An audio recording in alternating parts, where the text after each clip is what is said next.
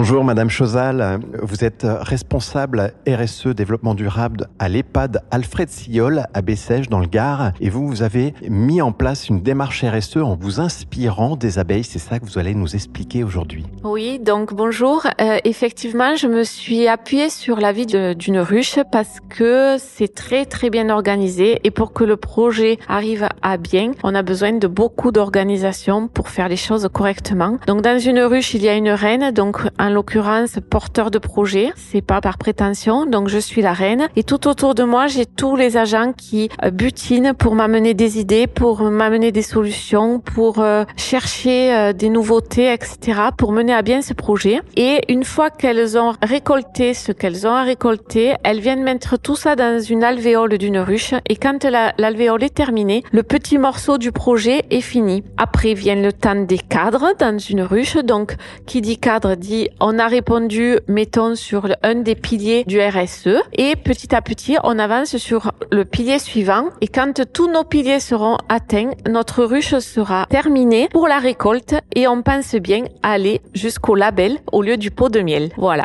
Alors par exemple, quel projet vous pourriez nous, euh, nous, nous, raconter que vous avez mis en place sur votre établissement? Alors un projet qui a hum, touché un petit peu tout le monde. On a fait une convention avec un collège sur une classe de troisième avec un professeur de technologie euh, très très très attaché à tout ça aussi. Et ce professeur de technologie a fait faire durant toute l'année scolaire des jeux pour nos résidents sur le développement durable par ses élèves en récupérant que du matériel recyclé. Et de plus, ils nous ont préparé des décorations pour mettre dans chacune des chambres de nos habitants. Et à contrario, on a sollicité les fournisseurs de biscuits, de bonbons, de gâteaux, etc. pour avoir des denrées qui allaient se périmer. On a fait des gros paquets et les résidents ont amené ça aux collégiens tout ça au travers d'un repas euh, sur une terrasse avec les fauteuils roulants, les enfants qui allaient aux toilettes avec nos habitants, en fauteuil roulant, etc. Donc le but était atteint sur l'intergénérationnel et quand nous avons quitté ce collège, autant les habitants, autant les élèves et autant les accompagnants,